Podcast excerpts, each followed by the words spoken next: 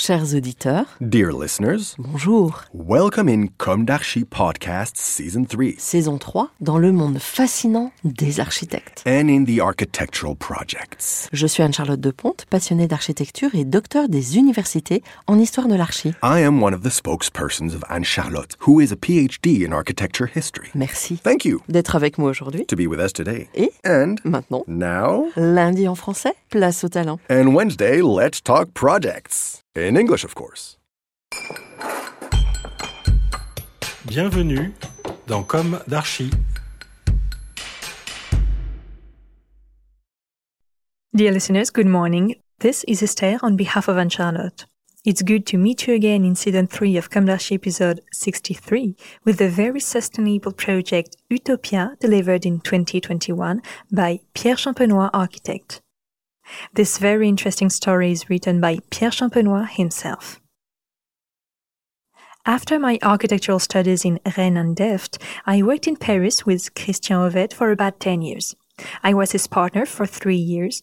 Following his death in 2011, and after a period of management of the agency Hauvette Champenois Associés, I founded the agency Champenois Architect in 2012. For the past 10 years, we have been building projects of all sizes and all types of programs, but in particular housing and public facilities.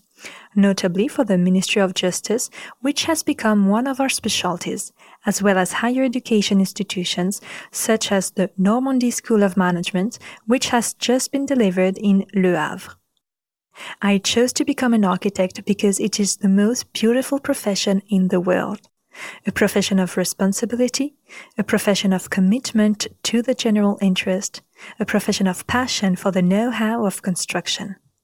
To be an architect is to carry out the first founding act of being in the world by designing a shelter to protect oneself from bad weather. And it is to think about the relationship with others in the organization and representation of built spaces. And then it is a profession where one must speak with everyone the laborer, the engineer, the citizen, and the mayor. The architect is a go between, a mediator, even a storyteller who transmits the story of a project that is going to be built, which makes it an exciting human adventure. I have chosen to talk to you about our latest housing project, Utopia, an emblematic operation in Bruz. The starting point is our other project, Eden Square, at a time in our country's history when there was a growing ecological awareness of the need to renew urban and construction strategies.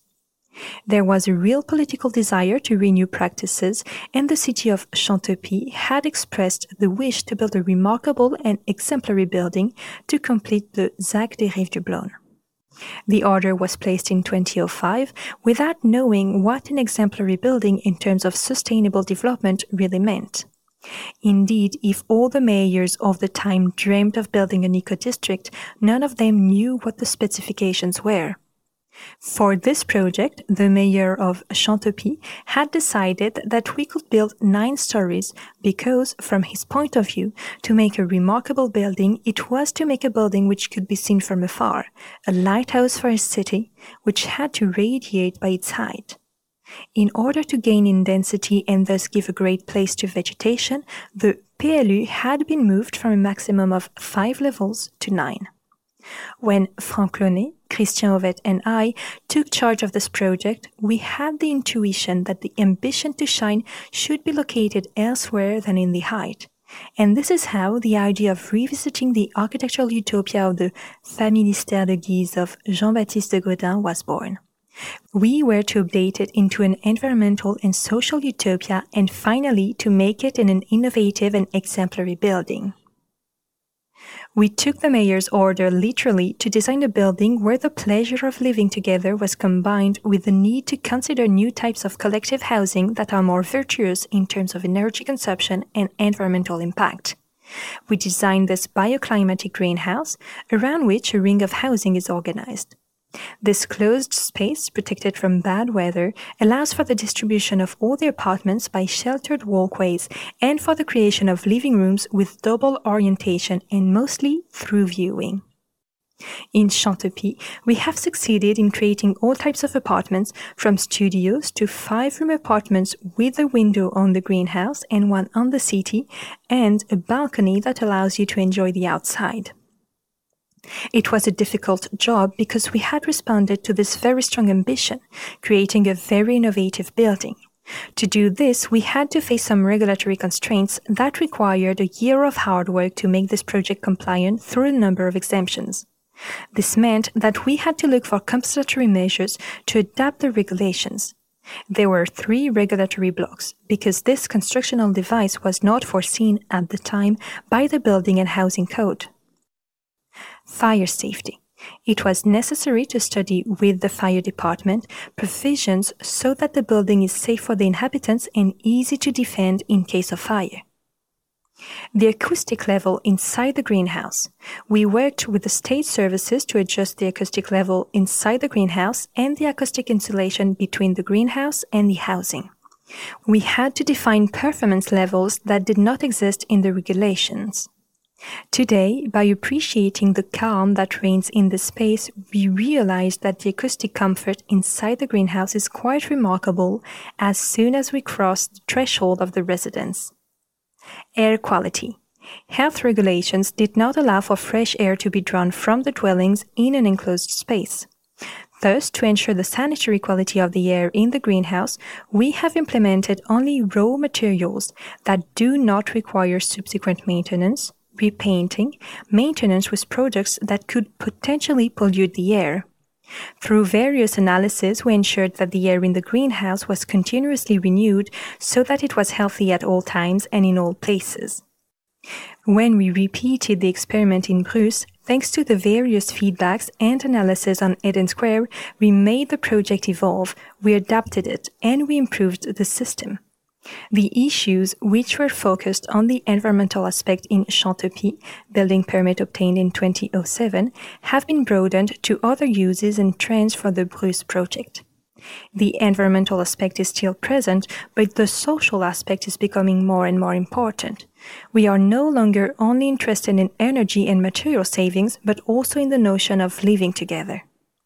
In Bruz, we have put more emphasis on this ambition with the addition of a concierge service, a common room on the roof with a large terrace and shared vegetable gardens, a shared room for the residents, and we worked on the common spaces to allow the residents to meet, exchange, and fully live the condominium together.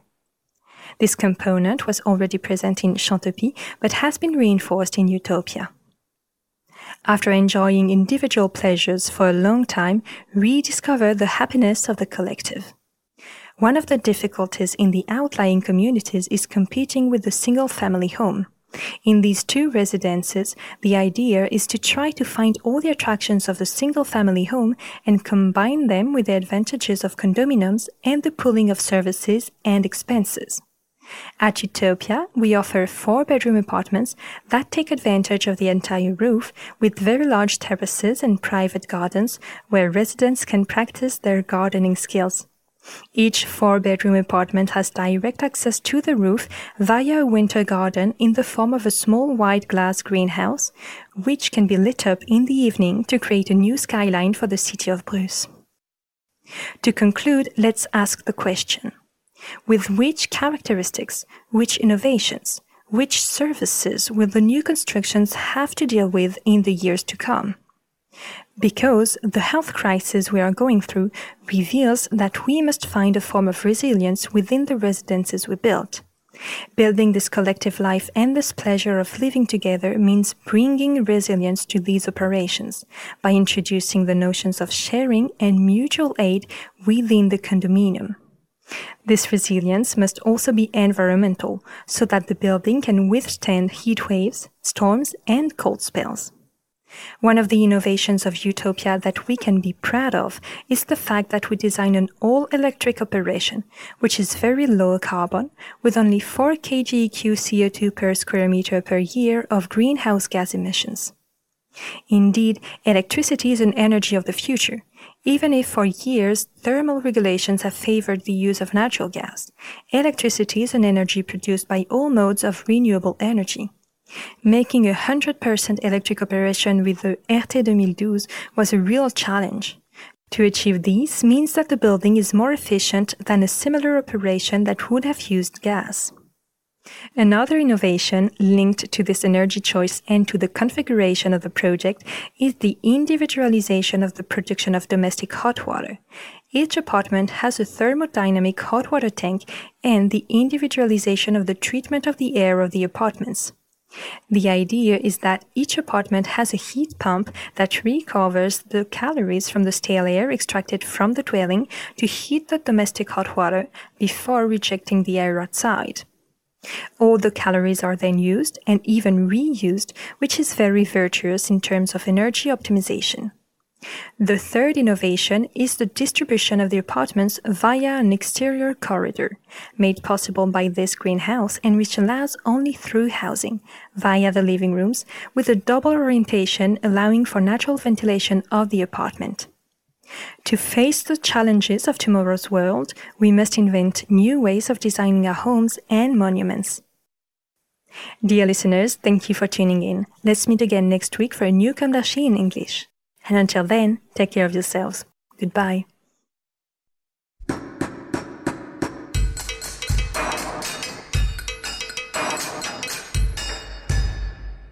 Thank you for listening. Thanks to Julien Rebours, sound engineer, who is collaborating with us today. Don't forget to tune in to our previews on Instagram at Comme Podcast. If you enjoy this podcast, don't hesitate to promote it by giving it five stars and a little comment on Apple Podcast or on your favorite podcast platform. And above all, subscribe to listen to all of our episodes for free. See you soon, and until then, take care of yourself.